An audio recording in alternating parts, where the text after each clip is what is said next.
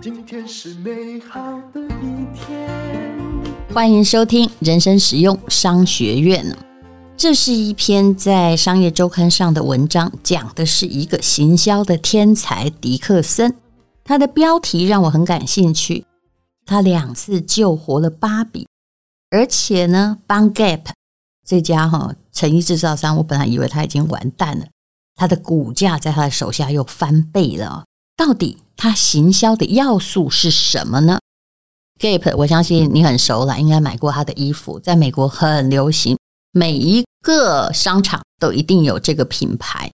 那么还有芭比的共通点呢，并不是在于他们可能是都针对的儿童有设计的商品，而是啊，他们最近都仰赖同一个行销高手，擦亮了老招牌。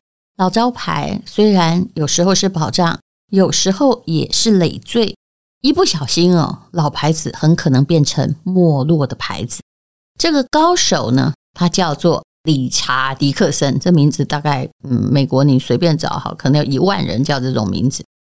那他已经五十五岁了，他脸长长的，留着卷发，并没有啊美国商业界那种国字脸的肃杀气息，总是和蔼的笑着。那么讲到了今年最热的电影《芭比》，它就是其中的推手。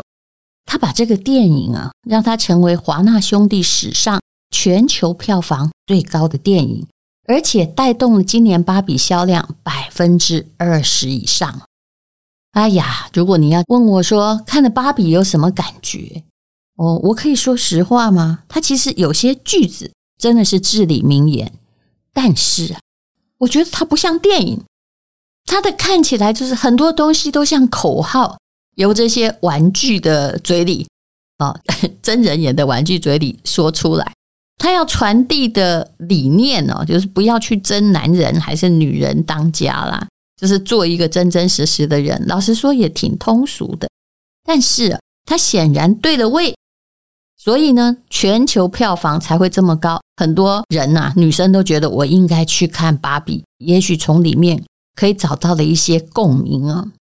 那今年美泰尔公司啊，你在芭比那个电影里面可以看到他的创办人分身有出现嘛？他已经七十八岁了啊，是这个公司哦，啊，创办人当然应该是再见了。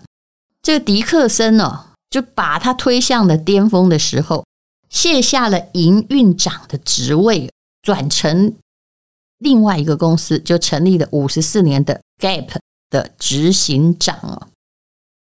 其实，为什么他把一个公司做到最前面了，最顶峰了？把那个老品牌复活了，他偏偏要走人呢？我相信，第一啦，一定是高薪挖角；第二是他觉得他想要有更高挑战的生活。这个迪克森很可爱，他每次都在一个公司快完蛋的时候进场，在高峰的时候离去。这竟然是他第二次离开美泰尔，就是芭比的总公司。上一次是二零一零年。当时呢，他已经在美泰尔担任高管十年，所以他真的也待了挺久的。他收到了琼斯集团的邀请，那担任执行长离开。但是呢，这五年之后啊，哎，你看一走哈，那公司就不行，或者是一走，像那个我们那个 AI 的山姆奥特曼一样，一走啊，全部百分之九十员工也要跟着走，公司就整个解体。这就是伟大的执行长了。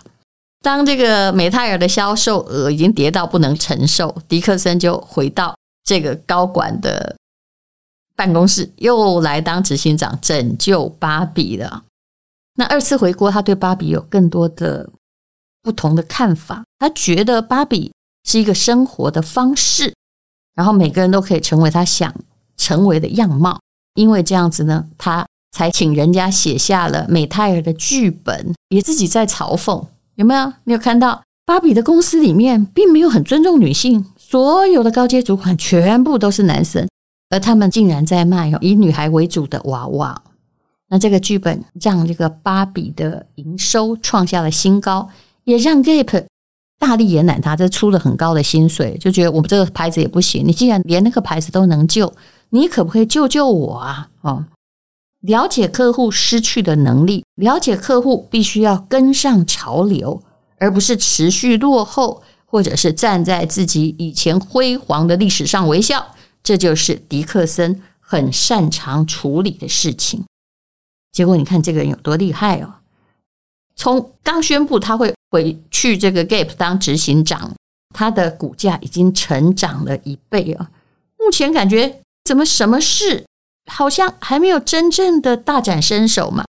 营业的利润率是已经有超越预期啊！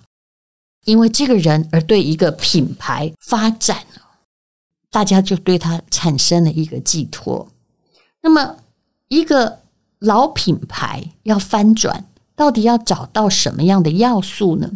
其实最重要的一个原则叫做不要得罪旧粉丝，也要让新粉丝觉得惊喜。之前有一个可乐就做的没有很成功嘛，比如推出什么樱桃味可乐，结果让老粉丝好像觉得啊，我们老了，我们被开罪了。但是新粉丝呢也没有太高兴。那么这四个原则是什么？第一，要找到品牌的目标。这是啊，《富比士》杂志去访问迪克森的。迪克森说：“我看待公司的方式是找到他们最原始的故事，很多产品背后的想法远超越产品本身。”芭比的创办人在一九五九年创造芭比，就是要鼓励他女儿朋友大胆想象一个女性在当时，因为一九五九年女性这个人权还是挺落后的嘛，让他们去想象。自己可能有的职业生涯和未来，不会老是像他妈这个样子哈。所以这个电影有一个关键是，沮丧的芭比遇到了创办人，于是他就重拾信心。他会发现，哎，我还是有无限潜能。其实这个我一直觉得它里面贯穿的道理非常的浅，但钱有它的好处，大家都懂吗？说的那么白，你一定懂吗？不要让你回去哦，离开电影院才在想，你在电影院里面就你就已经被 touch 到了。那第二个要素是设计主导的创新啊，这代表要了解消费者，并且创造超越客户期待的产品。芭比曾经在二零一五年跌到近几十年来的最低销售水平，它不只有芭比哦，它还有招牌玩具，什么风火轮也卖得不太好哦。迪克森很快速的回去之后，就开始行动，重组公司的结构，把业务部门和创意团队分开。嗯，这是一个重点呢。怎么说呢？嗯，因为其实业务部门有时候卖得好不好，也会去干扰创意的团队，创意团队会绑手绑脚的。当然啦，两个的联系也许也会让创意团队。跟业务部门啊更了解顾客需要，不过大部分时间好像都相反了。迪克森还开放的团队要像新创公司一样，里面要人做创新，不要只重视盈利或报表。设计是很重要的。二零一六年，芭比有史上的很大的变革，比如说，它也有超级英雄芭比，跟得上时代了吧？体育选手芭比。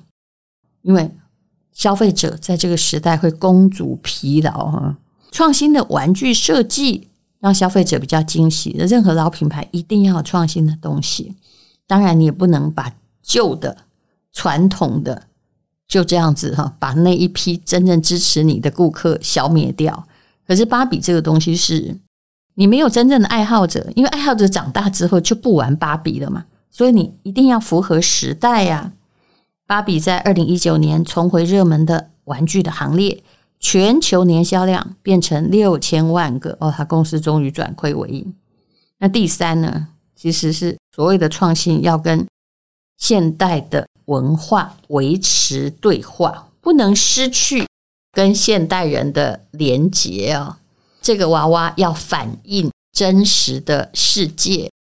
那么他们也曾经调查过。他们目标族群就是这些新妈妈，并不觉得这玩具可以帮助孩子进步啊。的确，呃，我是一个女儿的妈妈，当时我也不认为这孩子应该玩芭比，因为这个芭比不会动啊，你要动它才能动，对不对？它好像没有什么意志性哦，只能帮助小女生在玩的时候解决无聊，或者是啊满足了他穿衣服的幻想。那老品牌呢，是不可以止步的，因为老品牌只要一止步，跟现代小孩的成长过程，还有妈妈的渴望失去了连结，它不卖也当然是可能的。所以后来芭比啊，其实它是在二零一六年之后才会变成有各种体型、各种肤色、各种发型，而不是都长得一样哈，永远是那个完美身材。最后呢，第四点。一个想要翻转公司命运的人，要有卓越的执行力。卓越的执行力到底怎么来？你可能也要在基层训练过。他其实很早就在芭比，就两千年嘛，曾经待过十年。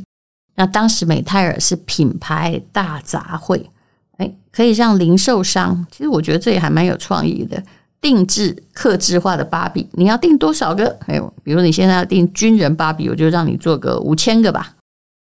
那虽然呢，刚开始好像很安稳，提供了营收，而且呢，客户可能要完全买单，就是不能退货嘛，哈。可是呢，管理很困难，制造了品牌识别混淆，因为也不是你设计的嘛，是不是？这个迪克森后来就是把粉红色。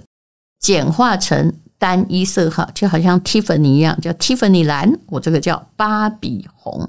那还去注册？那当时广发的，你谁都可以设计芭比的许可证就停止了。那现在两次救活的他接任 Gap，还是一个老品牌。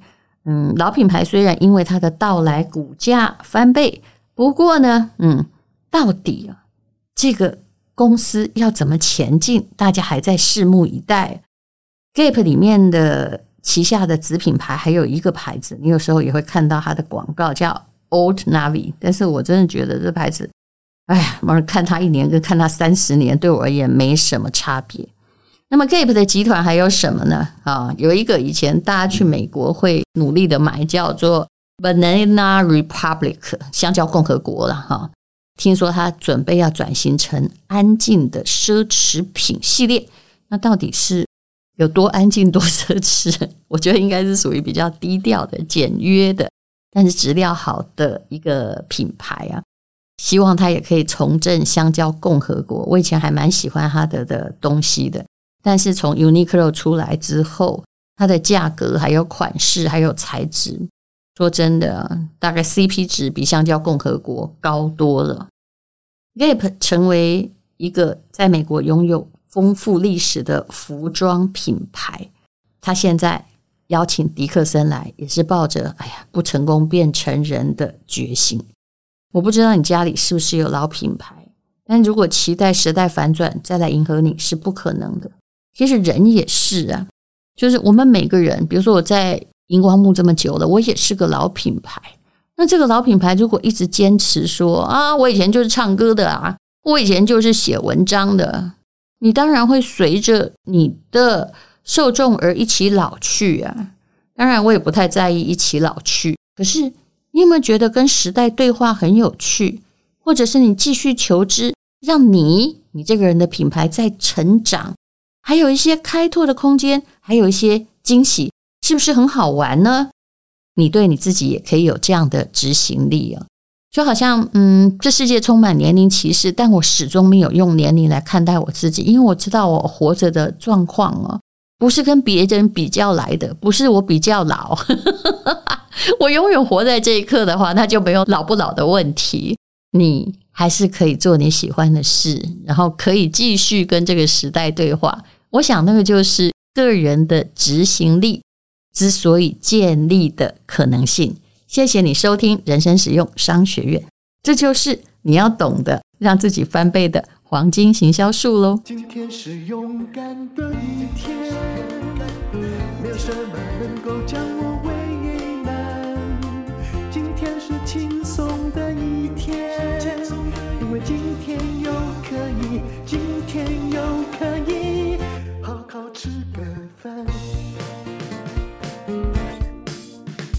做我爱做的事，唱我爱唱的歌，吃我想吃的饭，尽量过得简单。做我爱做的事，唱我爱唱的歌，吃我想吃的饭，尽量过得简单，尽量过。